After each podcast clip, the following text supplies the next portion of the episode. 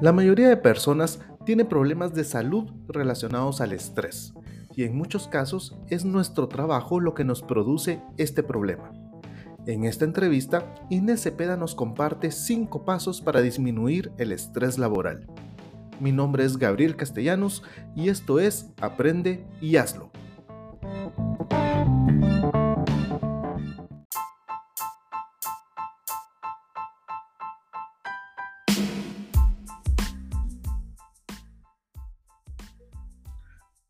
Hola Inés, bienvenida. Gracias por aceptar la invitación a estar en Aprende y Hazlo.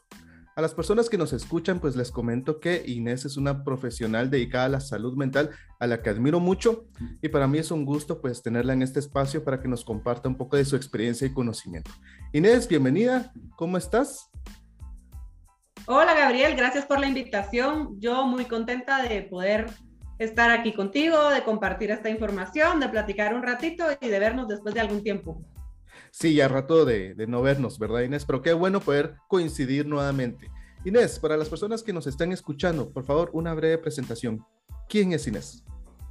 A ver, me presento a mí misma, eso está raro, pero eh, bueno, yo soy Inés Cepeda, yo soy mamá, soy eh, esposa, soy maestra y lo que más me gusta y pues a lo que le vamos a entrar es soy psicóloga, ¿verdad?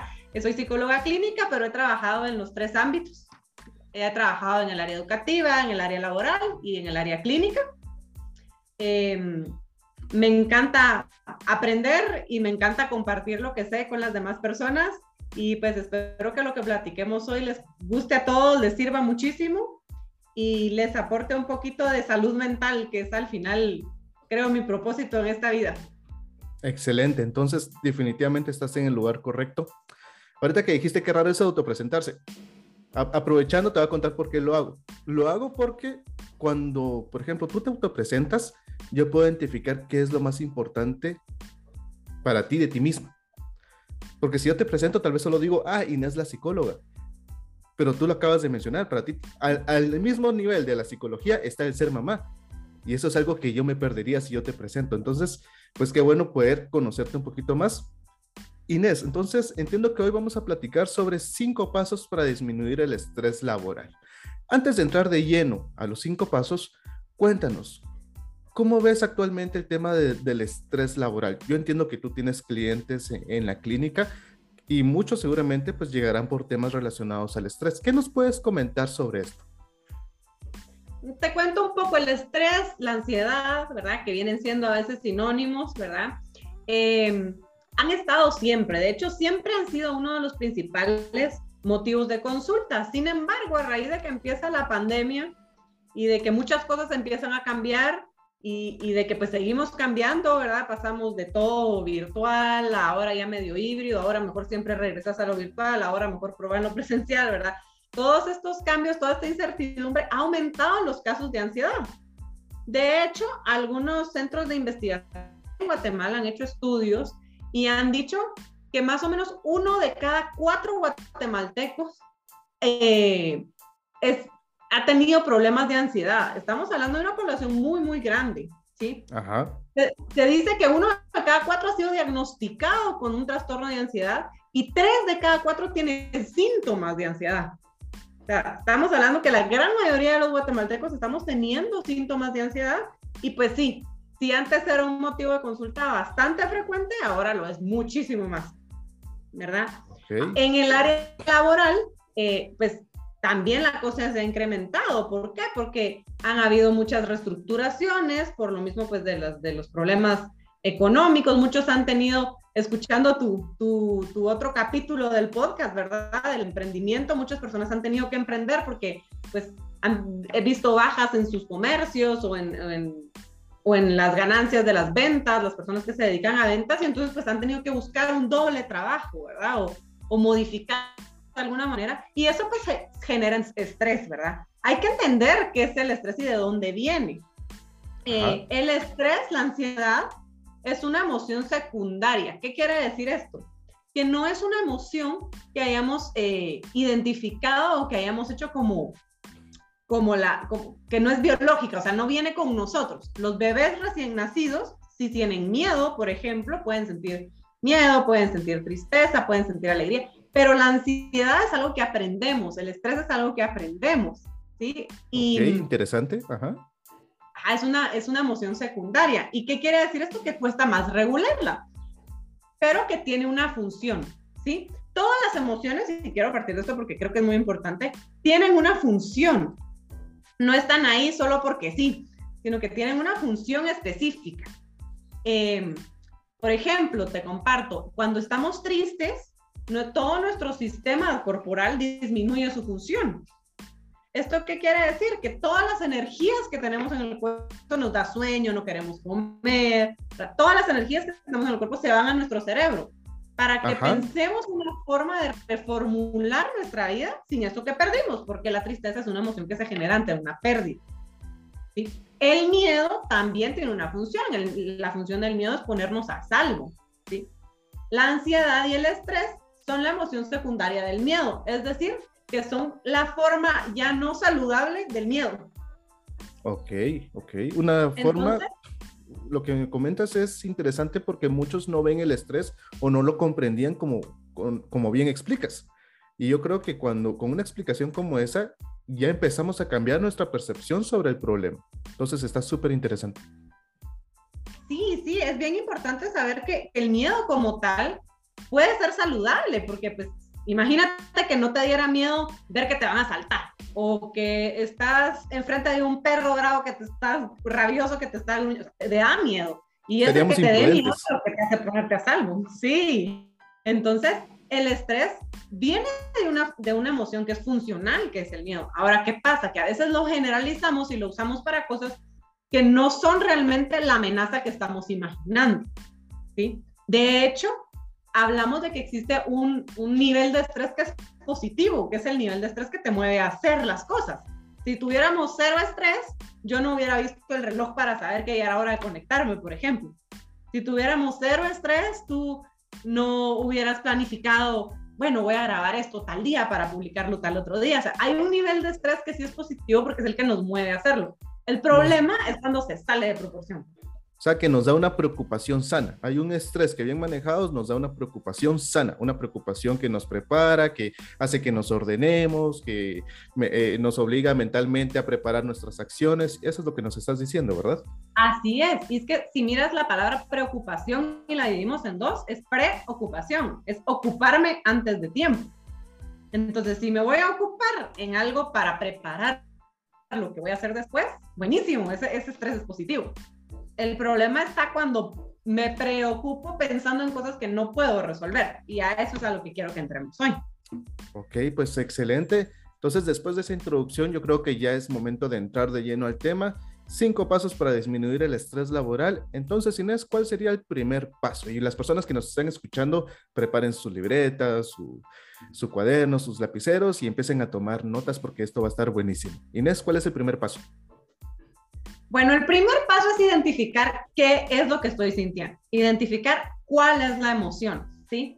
Y por esto no me refiero solo a ponerle nombre. Estamos mal acostumbrados a que cuando nos dicen, eh, ¿cómo te sentís hoy o cómo estás hoy? Contestamos generalmente bien o mal. Y si volvemos a la explicación que yo te decía hace un momento, las emociones no están bien o mal. Las emociones solo son emociones y funcionan, ¿sí? Entonces el primer paso es identificar qué estoy sintiendo y cómo lo estoy sintiendo. Las emociones no solo están en nuestra mente o en nuestro corazón, como solemos decir, las emociones están en nuestro cuerpo, ¿sí? El estrés, por ejemplo, muchas personas tienen problemas gástricos, dolores de cabeza, dificultades para dormir, producto del estrés. Entonces, el primer paso es identificar esto. ¿Qué estoy sintiendo? ¿Realmente es ansiedad o estrés lo que estoy sintiendo? O estoy enojado por algo que pasó en mi trabajo, por ejemplo, y eso se lo sumo a la frustración. O además estoy triste porque no he obtenido el ascenso que quería. Es importante que identifiquemos todo lo que estamos sintiendo. Aquí hay una recomendación clave. Cuando yo hago este trabajo con los pacientes, muchas veces pues, me dicen una lista de cinco o seis emociones y ahí murió. Pero si metemos en Google emociones, nos va a salir una lista de 300 no sé cuántas emociones y podemos decir, ah, sí, esta es emoción, ah, esto no sabía que era una emoción. Entonces, es una invitación que les hago. investigar qué otras emociones existen. Esto nos va a ayudar a identificar con mayor claridad qué es lo que genuinamente estamos sintiendo. Y otra parte importante en esto de identificar la emoción es cómo la siento en el cuerpo. ¿Dónde la estoy sintiendo? No, pues es que siento un nudo en el estómago. Y tenemos que entender que las emociones no las siente igual todo el mundo. Ayer precisamente hablando con una persona que está padeciendo ansiedad, me decía que cuando tiene ataques de ansiedad, ella no siente un nudo en el estómago, sino que siente un nudo en la garganta. Pues es que es válido, ¿sí? Tendemos a creer como, no, es que todas las personas que están tristes les duele la cabeza, por ejemplo. O todas las personas que tienen ansiedad tienen problemas de gástricos. Y no tiene por qué ser así, ¿sí? Entonces, es importante identificar dónde la estoy sintiendo, o sea, qué me está diciendo mi cuerpo. Muchas veces el cuerpo nos da las respuestas, pero tenemos que escucharlo y darnos cuenta qué nos está diciendo. Y el tercer punto dentro de identificar la emoción es qué pensamientos la activan. Generalmente tenemos pensamientos que son como los disparadores del estrés. Digamos que oralmente eh, percibo que una vez a la semana yo los miércoles me pongo mal. Los miércoles me pongo mal. ¿Y qué hay los miércoles de diferente? Bueno, hay una reunión de gerentes, por ejemplo. Y entonces los miércoles yo ya no puedo comer, tengo náusea, me duele la cabeza, porque es la reunión de gerentes. Ahora, identifiquemos qué pensamientos me genera la, la reunión de gerentes. Puede ser cosas como, ay, empiezo a pensar que van a criticar mi presentación o que lo que voy a hacer no es suficiente Identificar esos pensamientos me permite después modificarlos. ¿Y por qué hablamos de modificar los pensamientos? Y no te digo, no, hombre, no te estreses, que es lo que normalmente nos dicen. sí. Porque las emociones no se pueden apagar, ¿sí? El ejemplo que yo siempre les doy a mis pacientes es, ¿qué pasa si yo te digo ahorita, Gabriel, no pienses en un elefante rosado? ¿En qué pensaste? En un elefante rosado. En un elefante rosado. ¿Qué pasa cuando a ti te dicen, Gabriel, no te enojes por eso, hombre, no vale la pena? ¿Recordás eso? ¿Te enojas? Sí, te recordaste eso. ¿Sí? Porque no es una acción abstracta y nuestro cerebro le cuesta procesar las acciones abstractas. Y eso desde niño lo podemos ver. Si tú ves a un niño chiquito y le dices, no te subas ahí, se va a subir ahí. ¿Qué hacemos con los niños chiquitos cuando no queremos que se suban ahí? Les decimos, vení, acompáñame, y me, me, lo llevo allá, al otro lado. Entonces, cuando hago eso, inmediatamente el cerebro cambia la atención. ¿Sí? Okay. Por eso es entonces importante identificar lo que estamos pensando para, como vamos a ver en los pasos siguientes, encontrar una alternativa. Algo que le pueda decir a mi cerebro, aquí no vamos a poner atención, vamos a ponerla por aquí. Ok, ok. Antes de avanzar a lo siguiente, quiero resaltar dos temas. La parte de identificar la emoción.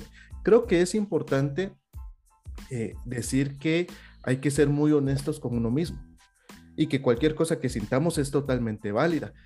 Porque también es cierto que hay una población que está muy acostumbrada a esta pregunta de cómo estás, decir bien.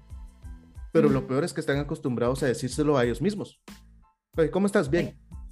¿Sí? Y no sentarse a reflexionar profundamente sobre, oye, ¿por, qué me siento así? ¿Qué está pasando? O sea, ¿qué es esto que estoy sintiendo? Y también eh, quiero retomar... ¿Así? Sí, a eso quisiera agregarle que también hay un factor cultural que no nos deja sentir. Como, no, no, no penses en eso. Sobre todo a los hombres, hay que decirlo. Pero como, no, no, no puedes estar triste, no puedes estar estresado, que aquí te toca trabajar. Eso.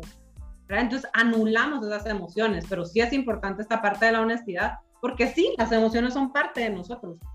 Y yo he visto varios TikToks de eso, donde aparece la imagen de un hombre que está todo triste y dice, cuando recuerdas que tienes deudas, que tienes no sé qué, y después dice, pero recuerdas que eres hombre. Entonces se levantan y fingen que no pasa nada. Entonces, o sea, tenemos que ser honestos con nosotros mismos y con la parte de qué pensamientos las activan. Con lo que tú explicabas, me recordé del tema de los lunes. Como bien indicas, todos los días son iguales, pero ¿por qué los lunes? O sea, ¿qué, eh, qué, qué pensamientos dedico a ese día? ¿Y por, y, por qué me está generando estrés? Los días son iguales.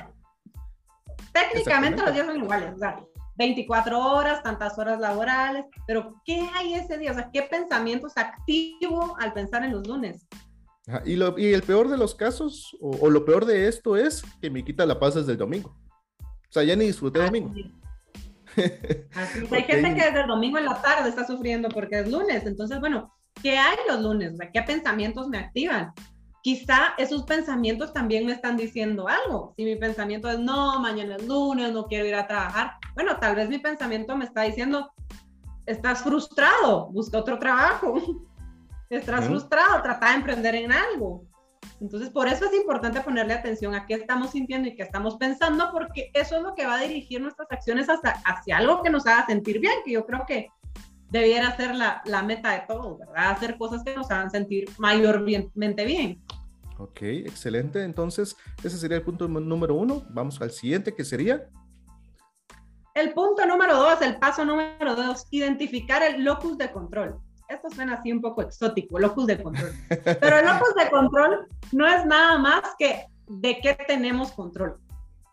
Y te puedo decir que es bien fácil de contestar esta pregunta. Cuando la gente me dice, no, es que yo no tengo control, de hecho, es que es bien fácil decir de qué tenemos control. Tenemos control de lo que nosotros pensamos, de, lo que nosotros decimos, de lo que nosotros hacemos. Fin de la conversación. ¿sí?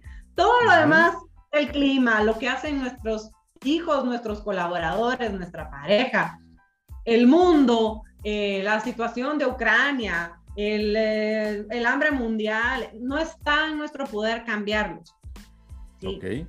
Hace poco leí una metáfora en un libro que, estaba leyendo que decía em, que la vida es como un pastelero. ¿sí?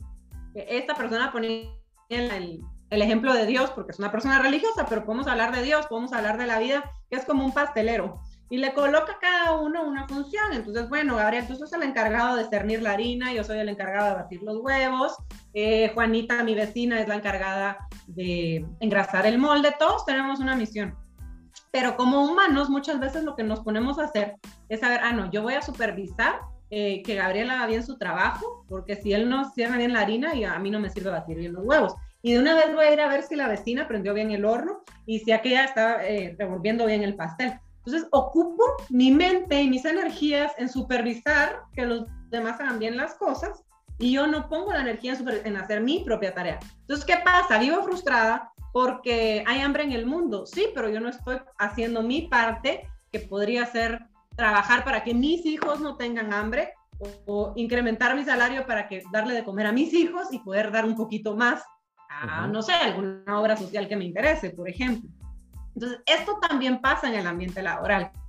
Vivimos quejándonos de que la secretaria no cumple con su tarea, el contador entrega tarde las cosas, el departamento de recursos humanos o de ventas hace tal o cual cosa, pero ¿qué tanto me ocupo realmente de mí, de mi locus de control, de lo que yo puedo hacer en la empresa?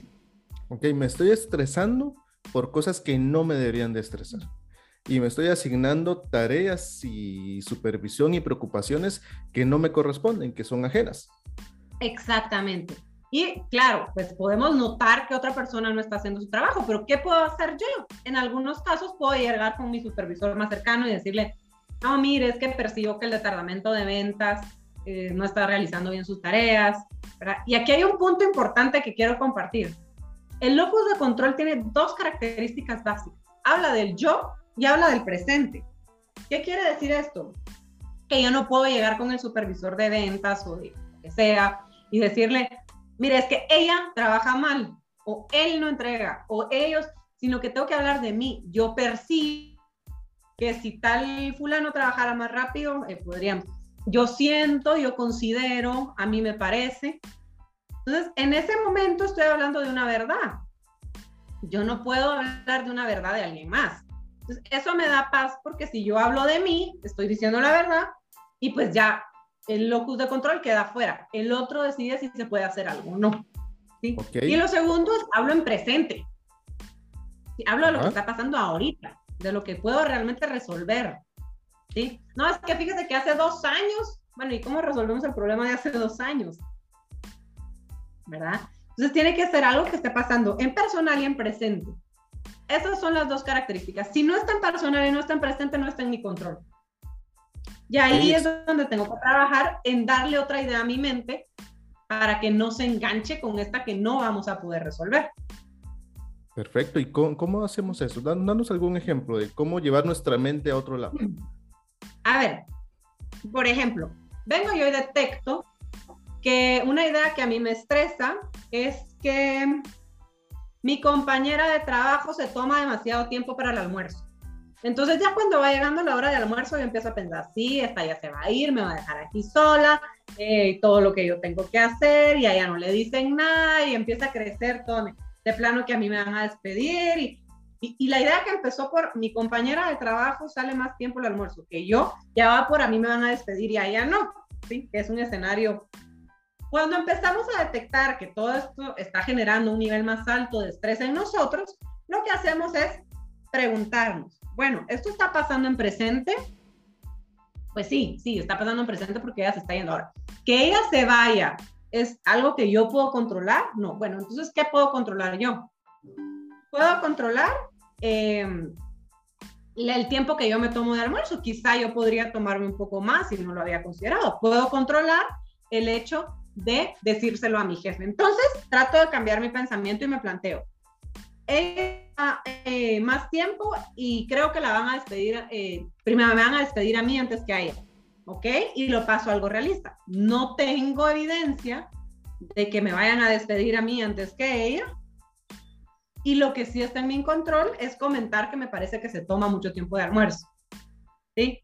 No sé si me explico con este ejemplo, como es traer esa idea y modificarle las palabras para que sea una idea más realista y más bajo mi control.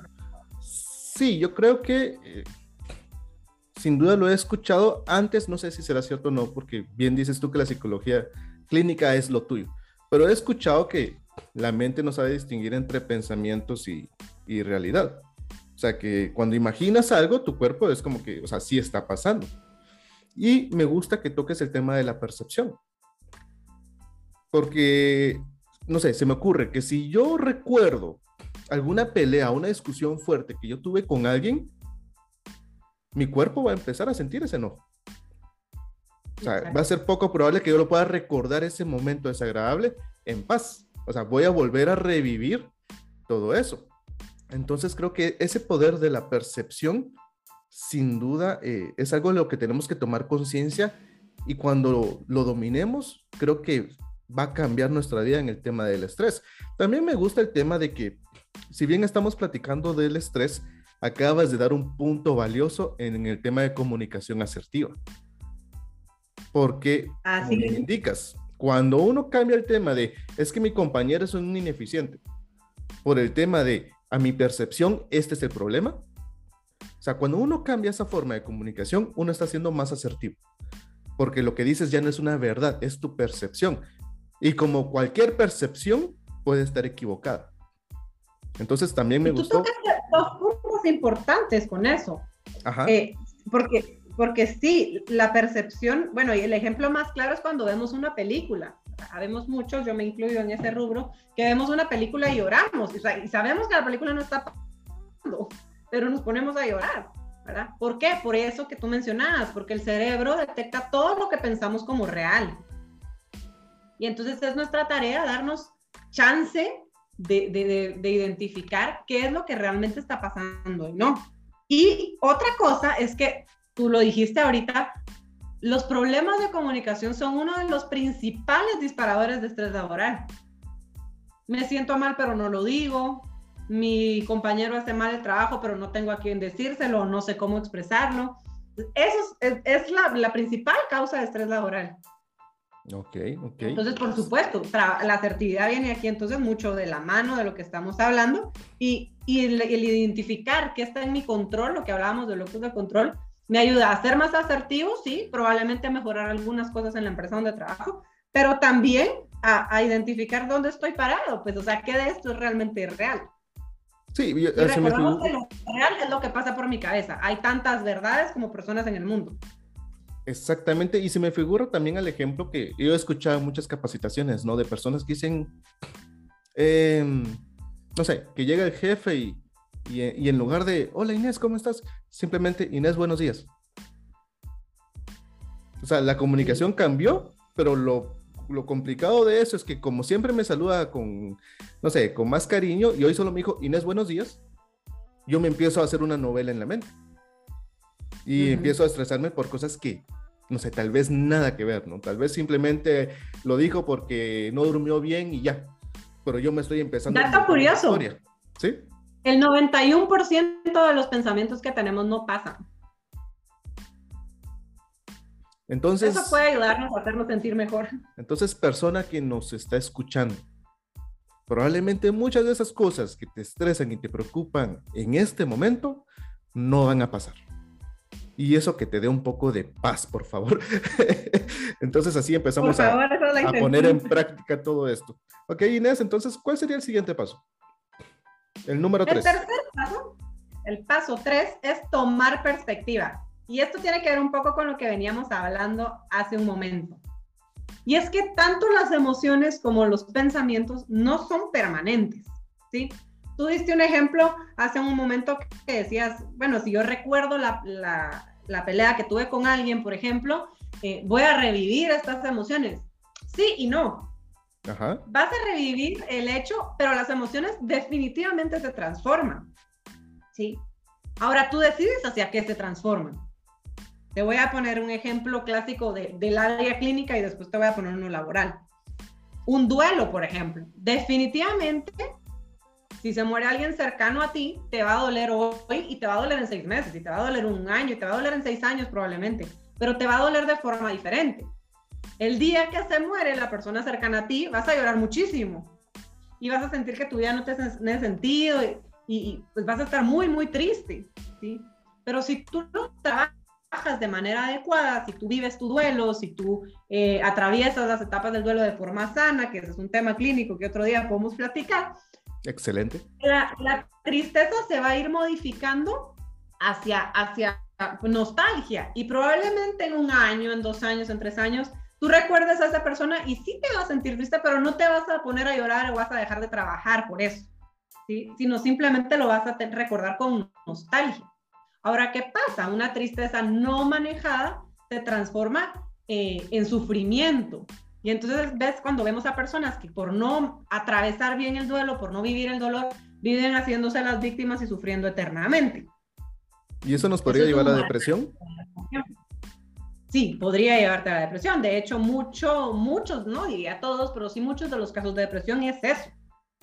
Uno supe manejar adecuadamente la emoción. Ahora trasladémonos a lo laboral. ¿Qué pasa? Pues sí, hay cosas que nos estresan, como te decía, también hay un estrés saludable, también puede que las cosas no salgan como yo quisiera que salieran, pero vengo yo y no lo tramito, no lo hablo, no lo identifico, no encuentro qué estoy haciendo yo y entonces esto se vuelve, se vuelve, se vuelve una emoción inmanejable ya, pues todos los problemas gástricos, emocionales que ya, ya platicamos hace un momento. Ahora bien, que es importante que sepamos que para bien o para mal, la emoción va a cambiar. Para bien o para mal, el estrés que estás sintiendo ahorita se va a modificar. Yo decido si para bien o para mal. ¿Qué quiere decir esto? Que nos podemos relajar, porque si hoy tenemos un día muy estresante, tu, tu día estresante no va a ser para siempre. Y aquí es donde viene el punto de lo que estábamos hablando de tomar perspectiva. Cuando te enojas por algo que está pasando ahorita, cuando te estresas por esto que tienes que hacer, toma perspectiva y piensa, en 10 minutos, ¿cómo me voy a sentir por esto que acaba de pasar? No, pues voy a seguir igual de enojado. O puede que en 10 minutos esto ya no tenga tanta importancia. En 10 días, sentir acerca de esto que acaba de pasar? Bueno, probablemente si lo recuerdo, pues me enoje, pero ya no me vas a enojar o me voy a estresar como me está estresando ahorita en 10 años, ¿qué tan importante va a ser esto? Y nos vamos a dar cuenta que le ponemos muchísima energía a cosas que probablemente en 10 días o en 10 meses o en 10 años ya no van a tener ningún sentido para nosotros. A mí este ejemplo me sirve como mamá incluso, ¿sí? Ajá, cuando mi hija, cuéntanos. Cuando mi hija, por ejemplo, le estoy pidiendo que se vista rápido porque necesitamos salir rápido de la casa y ella toma la vida o no se quiere vestir, va vuelve a la casa. Y entonces yo me empiezo a enojar y a enojar y a estresar porque quiero salir a tiempo. Y tomar perspectiva me sirve para calmarme, porque digo, bueno, ¿qué tan importante va a ser cuando llegue al lugar la hora a la que llegué? Probablemente sí o no, o puede que no tenga ninguna diferencia. ¿Qué tan importante va a ser en 10 años, cuando mi hija tenga 12 años, el que hayamos llegado a tiempo o no a esta actividad. Ok, a mí ¿Qué tan mental esa idea? también como por ejemplo eh, el tema del tráfico. O sea, que estamos Sí. súper estresados en el tráfico y yo a veces eh, también me pasa o le pasa a alguien que va conmigo y, y, y mi forma de pensarlo es, bueno, ¿por qué me estoy estresando? Igual, ¿qué es lo importante que tengo que ir a hacer? O sea, ¿cuál es la urgencia de llegar? O como diría mi abuelo, ¿te van a dar herencia? Pues, ¿cuál es la prisa? Incluso la herencia. ¿Qué tal- También, qué au- tal- aunque- aunque sea herencia, no vale la pena. Eh, y yo se lo digo mucho a Aunque mis hijos cuando vamos en el carro, cuando vemos a motoristas o a carros que van súper rápido. Yo les digo, ¿y a qué van? O sea, ¿qué vale en el mundo la pena y estar tan estresado, ir tan rápido al punto de poner en riesgo tu vida y la de otras personas? O sea, nada en el mundo vale tanto la pena. Al menos, al menos, al menos de que de verdad sea una super emergencia, ¿no? Ok, excelente. Vamos con el siguiente paso, que sería el número cuatro. ¿Cuál sería, Inés? El paso número cuatro es distribuir las grandes metas en pasos pequeños. ¿Por qué hablamos de esto? Porque somos buenísimos para plantearnos metas grandes y muchas veces ponernos estas metas grandes nos estresa porque no sabemos por dónde empezar. Solitos nos ponemos estrés al no plantear las Solitos metas adecuadamente. Exactamente. Y, yo- y a mí me hace mucho sentido cuando leo esto y pienso cuando yo empecé el mundo de la clínica. Yo venía de un trabajo estable donde tenía un sueldo mensual, y, pero yo quería dedicarme a clínica, pero decía yo, voy a empezar, nadie va a ser mi paciente, eh, ¿qué, ¿qué voy a hacer? Necesito ganar por lo menos lo que ganaba en este otro lugar. Y todas las ideas pasaban por mi mente. Y yo ya había hecho una catástrofe nacional, porque mi meta era ganar tanto para poder pagar todo esto. Y bueno, mi mamá fue la que me puso en perspectiva y me dijo, pongámonos metas pequeñas. Y yo, pues sí, tiene razón. Meta uno, bueno, consigamos un lugar. Meta dos, bueno, ¿cuántos pacientes necesitas eh, conseguir a la semana? ¿Cuánto tiempo te vas a dar para conseguir estos pacientes a la semana? Y haciendo el análisis pequeño es mucho más fácil. Y ver el primer paso suena un paso razonable, un paso que puedo hacer y no suena algo que no voy a poder alcanzar, ¿verdad? Una fórmula que a mí me gusta mucho para, para alcanzar metas o para establecernos es las SMART Goals en inglés, ¿verdad? Ajá. Tienen su, ¿verdad? Que estamos hablando que son metas simples, medibles, alcanzables, realistas y en un tiempo específico. Entonces, esto es bien importante porque nos, nos aterriza, ¿sí? Nos aterriza y nos dice, bueno, esto sí lo puedo hacer. No es lo mismo pensar en quiero tener un consultorio lleno todo el día a pensar en, bueno, necesito encontrar dos pacientes en la semana, por ejemplo. Es una, una situación más realista. No es lo mismo pensar, necesito alcanzar la meta de ventas que me pone la empresa que decir, bueno, me voy a proponer esta semana subir 2% de mis metas o a tener un cliente más, ¿verdad? Que suena más realista. Aunque esa meta gigante siga ahí, basarnos en las metas pequeñas nos hace ver que vamos caminando poco a poco hacia la meta. ¿Verdad? Es como que si yo quisiera ir al IRTA, que está a cuatro horas, pero quisiera llegar ahorita. No, no puedo. O sea, no importa que me vaya en avión o me vaya en carro o en bicicleta, tengo que empezar por caminar. Ok. Sí, yo, yo creo que em, creo que un beneficio de esto que nos indicas adicional es que el plantear metas pequeñas y cumplirlas también va a reforzar nuestra autoconfianza.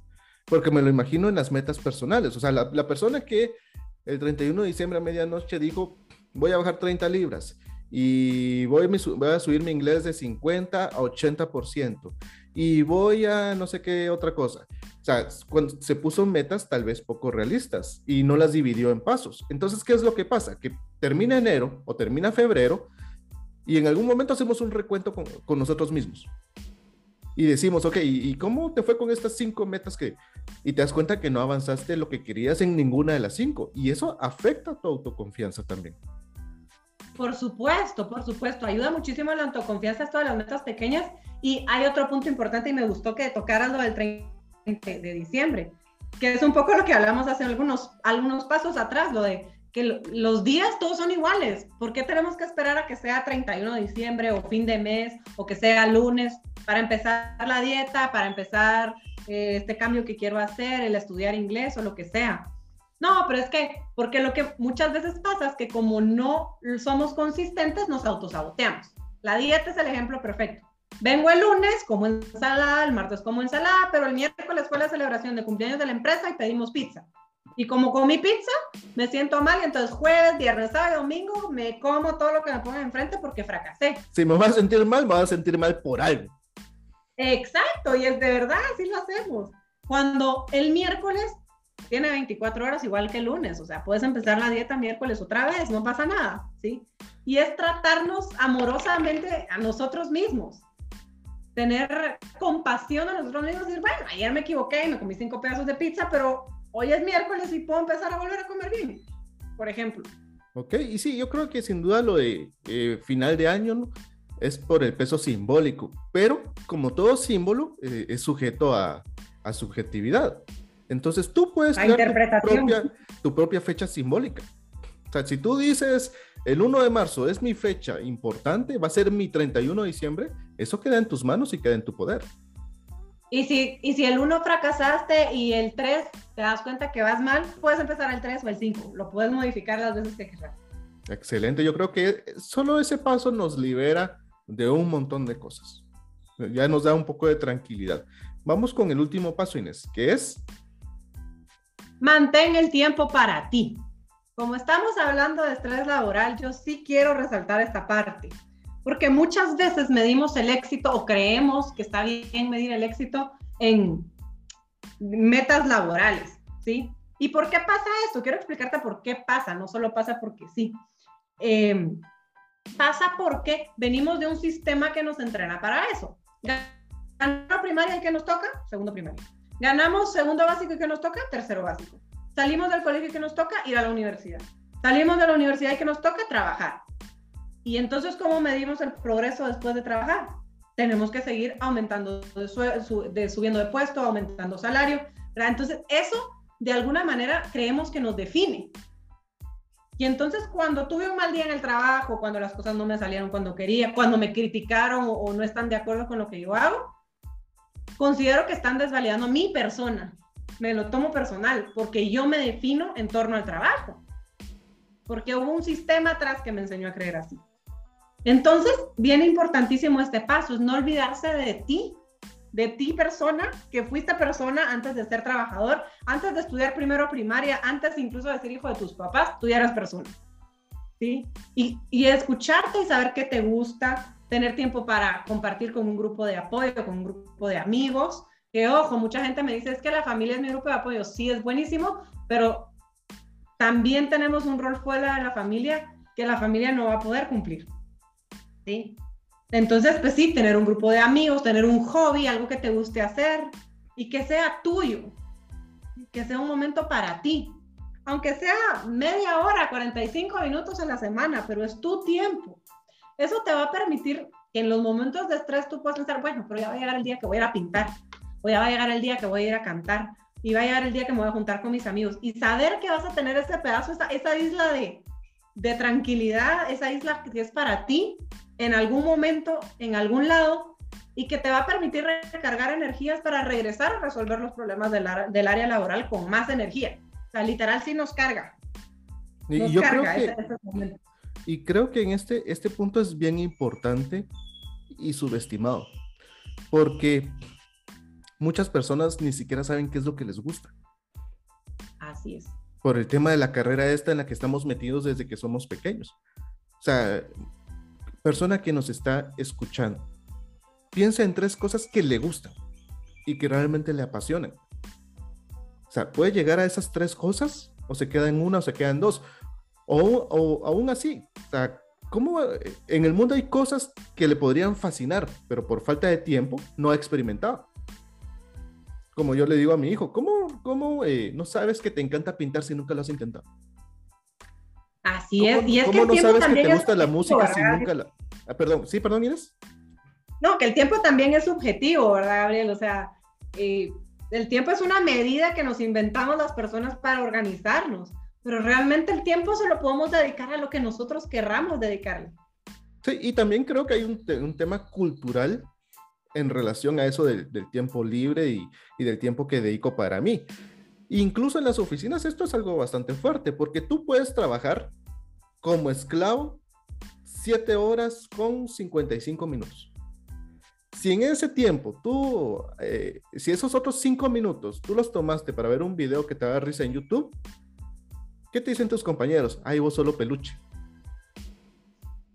Sí, sí, así es. Y es que también entra acá, hablando de lo cultural, ¿cuál es la definición de éxito? ¿El que trabaja más horas? ¿El que gana más dinero? A mi juicio, tendría que ir caminando un poco al que es feliz con lo que hace en sus 24 horas del día. Exactamente.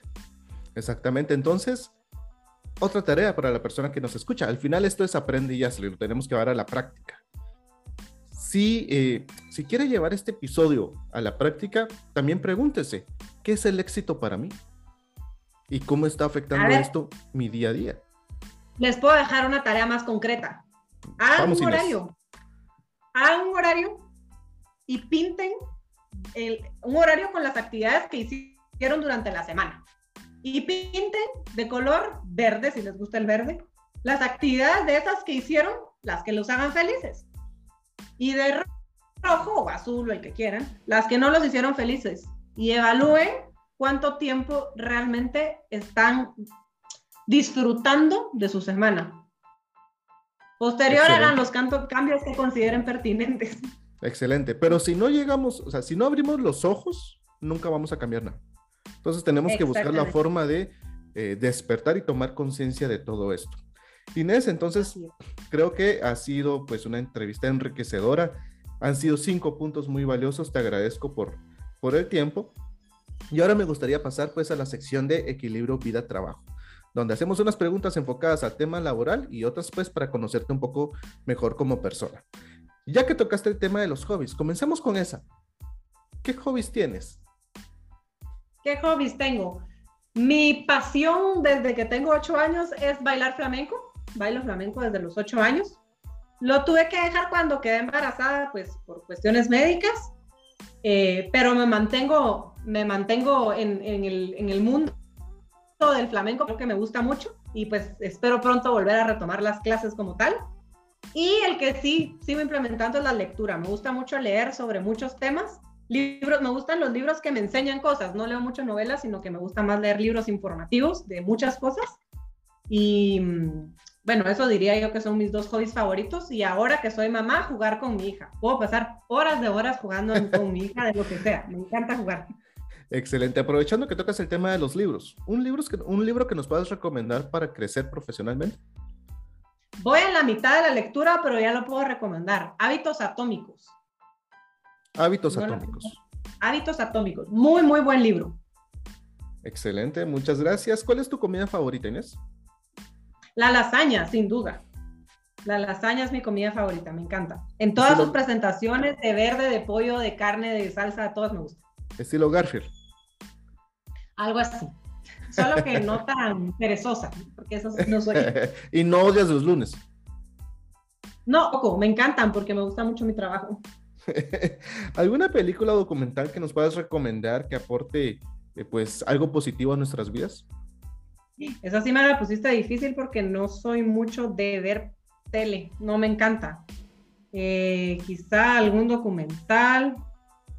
Bueno, uno que, me impactó muchísimo es el de, el de Netflix sobre las redes sociales, no me acuerdo. The Social Dilemma, el dilema, ajá.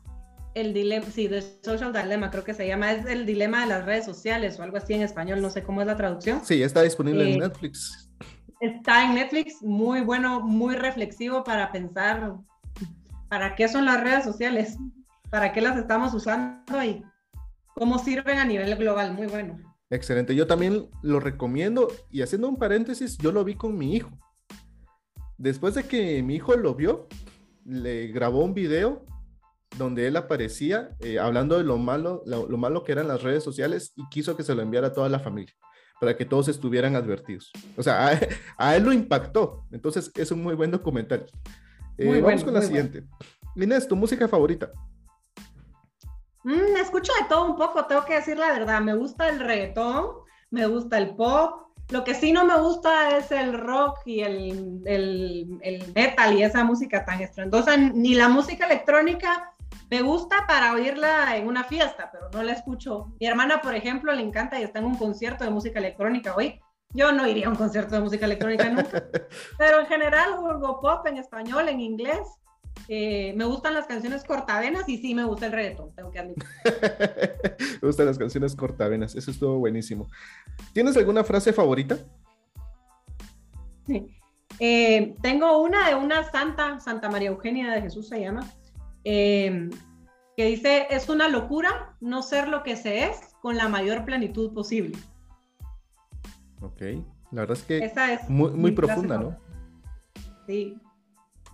O sea, realmente, ¿qué es estar locos? A mí que me dicen que yo miro locos, que no es cierto, yo no miro locos y el término loco ni siquiera existe. Pero para mí, ¿qué es un loco? El que no quiere hacer lo que es a todo eso. Eso yo creo que ella lo define muy bien. Excelente. Y por último, el mejor consejo que te han dado que quieras compartir con nosotros. El mejor consejo que me han dado, a ver, definitivamente tendría que venir de mi mamá. Em, sí, yo creo que, que enfocarse en el presente, o sea, disfrutar lo que tenemos hoy. Disfrutar lo que tengo hoy, sí es bueno planificar, sí es bueno organizar, pero disfrutar el hoy. Lo que hoy tienes, estoy segura que tiene muchísimas cosas buenas para darte. Excelente. Y yo creo que cierras lo que hablamos en la conversación, el valor del presente. Así es, así es. Al final es lo único que tenemos, es lo único real. Pues ya, creo que la pandemia nos enseñó eso. Cambian las cosas y pues lo, lo que hay es lo que tenemos hoy. Sin duda, sí, la, pandemia nos trajo muchos aprendizajes. Yo le digo a mi hijo em, que yo siempre eh, ahorré por cualquier cosa, pero nunca supimos que era cualquier cosa hasta que apareció la pandemia. Así es. Inés, ha sido un gusto poder entrevistarte. Gracias por toda esta información y conocimiento que has compartido. ¿Un mensaje que quieras dejar de despedida a las personas por si quieres compartir cómo contactarte o algo más? Con todo gusto. Yo les diría, háganse dueños de sus emociones. Conózcanlas, quieranlas, ámenlas porque son parte importante de ustedes. Y si no saben por dónde empezar, si nunca las enseñaron, pues búsquenos, nos pueden buscar en redes sociales. Somos Mind especializados en ti en Facebook y en Instagram nos encuentran como Clínica Mind. Ahí compartimos contenido casi todos los días sobre diferentes temas. Este mes estamos abordando relaciones de pareja, para el que les interese. El otro mes vamos a hablar em, de, de, dependencia y de cómo pues no autosabotearnos a nosotros mismos, ¿verdad? Em, y eso, pues estamos a las órdenes, tenemos grupos de especialistas diferentes, ¿verdad? Personas que con diferentes especialidades y con todo gusto los apoyamos en sus necesidades. Ok, ¿cómo nos escuchan personas de diferentes países, eh, ¿los servicios de ustedes están para Guatemala o también para otras, eh, otras personas de, de, otras ubicaciones? Para todo el mundo. De hecho, ahora estamos hasta, tenemos hasta terapias en inglés. Eh, ¿Ah, sí? Así que sí, para todo el mundo tenemos parte de lo que nos dejó la pandemia, muchos pacientes extranjeros que vemos en línea, ¿verdad?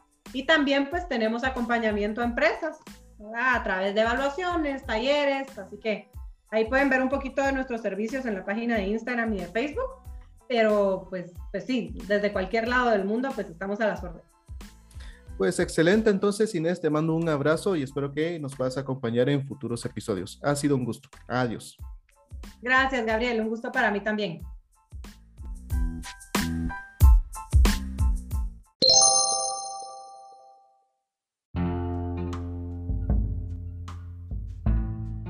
Gracias por escuchar la entrevista de esta semana. En la descripción encontrarás nuestra información de contacto y te invito a conocer nuestras próximas capacitaciones. Hasta la próxima.